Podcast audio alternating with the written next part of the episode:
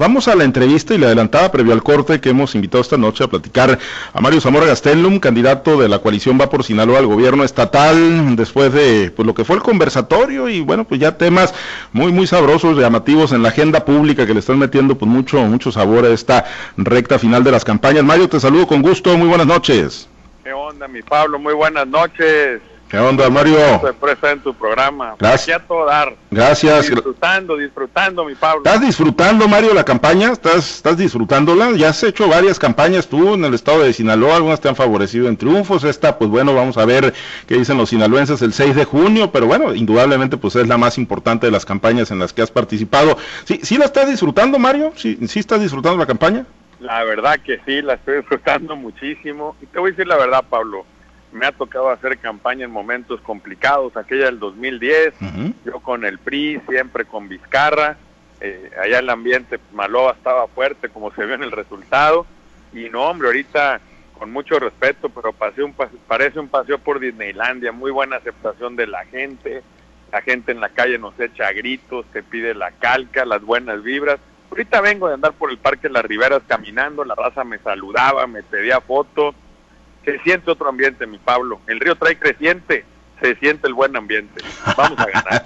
ahí está, ahí está la rima. Oye, eh, Mario, pero bueno, hay quienes siguen viendo en esta elección de, del 2021, pues una elección más de marcas que de candidatos y de perfiles. Tú te has esforzado mucho y, prácticamente en todas tus intervenciones y cuando hemos platicado contigo, pues así lo haces, ¿no? Contrastar perfiles de quiénes son los candidatos, los que van a gobernar, los que van, los que están pidiendo el voto y, no tanto un tema de marcas, ¿no? De partidos políticos ¿Cómo lo ves ya en la recta final, Mario? Eh, ¿Va a dominar el tema de las marcas o el tema de los perfiles? No, pues yo creo que eso es lo que cuenta Pablo, pues si no te, no te va a gobernar una marca, te va a gobernar una persona con, con quien lo acompaña en el gobierno. Yo no creo que nadie quiera que pase en Sinaloa lo que está pasando en la UAS.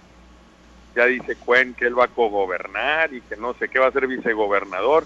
Es una lástima, la verdad. Y hoy, en el ejercicio de hoy del debate, yo se lo dije abiertamente Claro que hay que hacer propuestas, pero aquí el tema es el contraste. Y el contraste lo ves desde el sentado, hermano, desde cómo se sienta uno y cómo se sienta otro. O sea, eh, hay que poner las cosas claras, siempre en el ámbito de respeto. Yo se lo dije, Rubén, yo te voy a decir a ti las cosas en la cara. Nada de tirar la piedra y esconder la mano. No, las cosas de frente en la cara, como nos las dijimos hoy. Y qué bueno que gane Sinaloa. Creo que hay más elementos para juzgar, que se vea el carácter, la personalidad, el empaque que cada quien tiene, las propuestas quién trae propuestas realizables, quién nada más son frases huecas, el típico bluff, quién tiene visión y capacidad de siglo XXI y quién solamente pues este, está esperando que caiga el maná del cielo con recetas de los años 80 que nunca dieron resultados. Y lo más importante, Pablo, quién es un mentiroso, quién es un incongruente, quién nada más eh, tira rollito, pero no, no se prueben los hechos en nada.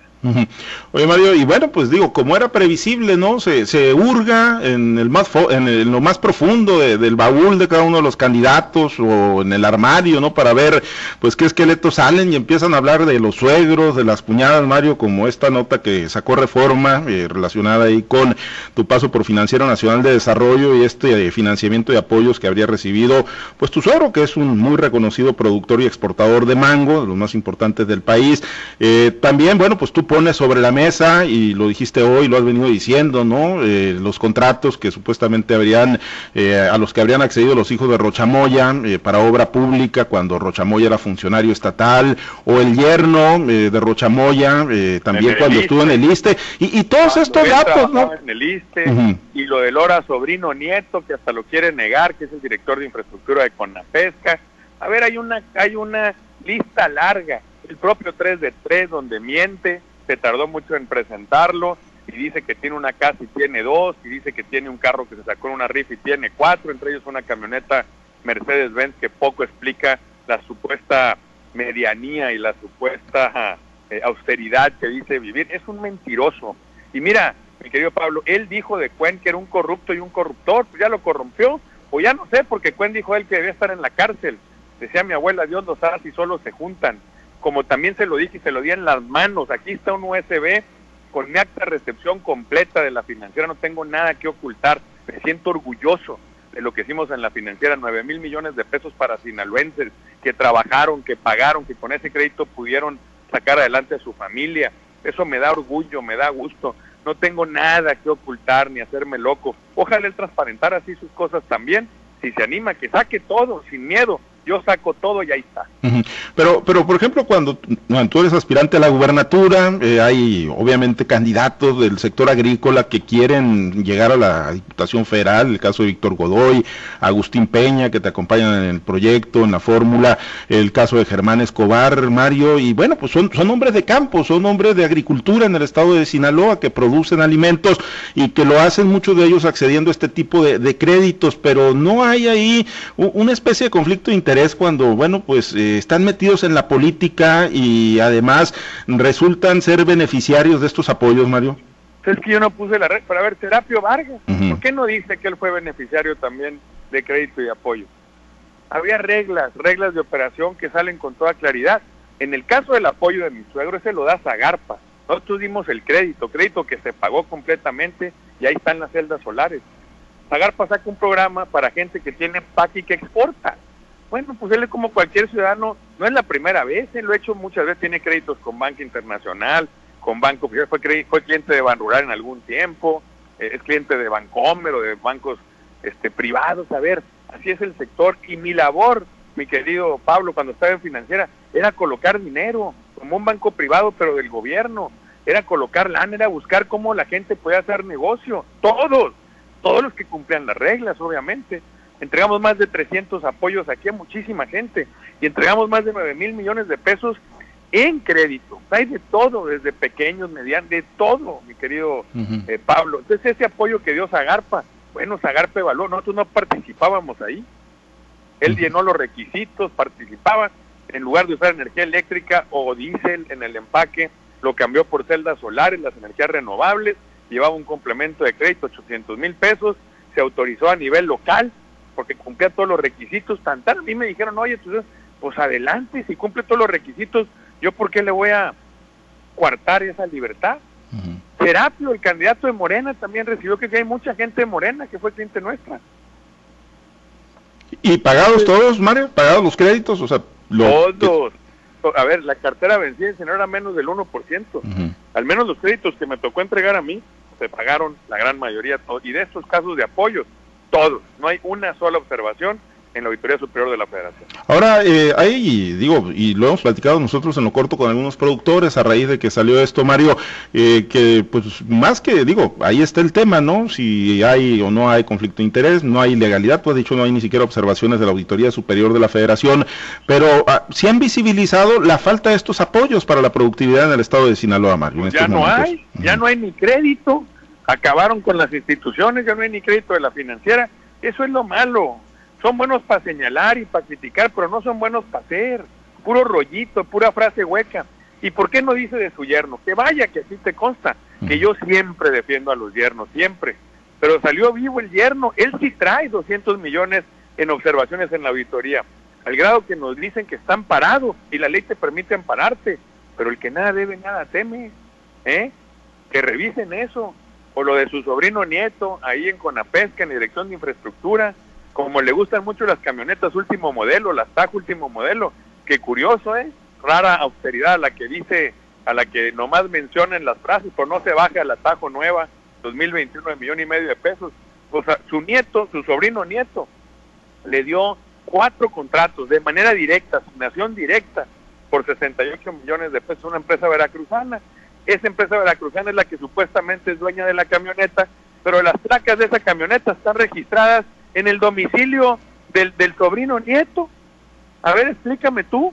Esas cosas que mejor las diga y no que se haga loco, ¿o no? No son señalamientos al calor del debate, Mario, son con datos duros, con datos, eh, corroborables. todos probados, los puse ahí públicamente y mañana van a haber una conferencia de prensa de los abogados de la campaña donde van a explicar a detenimiento como lo que pasó cuando fuimos con Carlos Loret, se acercó a decirme, salúdame tu familia, yo no tengo nada que ver en esas publicaciones. Hoy le dije, aquí está, es una persona que está en tu campaña, son dos chavos y operan desde la biblioteca de la UAS. No, que yo no tengo nada que ver, tú no, pero tu gente sí lo tienes en tu campaña. ¿Eh? ¿Qué no dijiste que ibas a investigar eso? Tirar la piedra y esconder la mano, cobardes, porque han continuado con eso. Son unos cobardes, unos perversos, unos mentirosos y unos incongruentes. Por eso vamos a ganar la elección el 6 de junio. Hoy, hoy le recordaste esto, ¿no? Incluso le mencionaste a dos personas, a estas dos personas que supuestamente están operando esta red. Hombre, a ti le entregué la foto donde señalo quién es, que lo revise, que se los pregunte. Y hay quienes eh, dicen de repente, Mario, pues digo, pues prácticamente le cantó el tiro a Rubén Rocha Moya ahí en el debate del conversatorio, Mario. Porque digo, pues digo, cuando le tocan a la mujer, cuando la denostan a la esposa, pues yo creo que sí enchila cualquiera, ¿no? Y el que no se enchila, pues yo creo que, que ¿qué podríamos decir? Pues que, que, le falta hombría, ¿no? Porque pues que no, defiende a la mujer. Ahí sí, para que veas, no, a ver, yo este, conozco a Rubén, le tengo consideración, pero es un tema de decirnos las cosas de frente. Y lo que lo que sí me da pena, porque no puedo decir otra palabra, me da pena, es que él mismo dijo de Cuen que era un corrupto y un corruptor.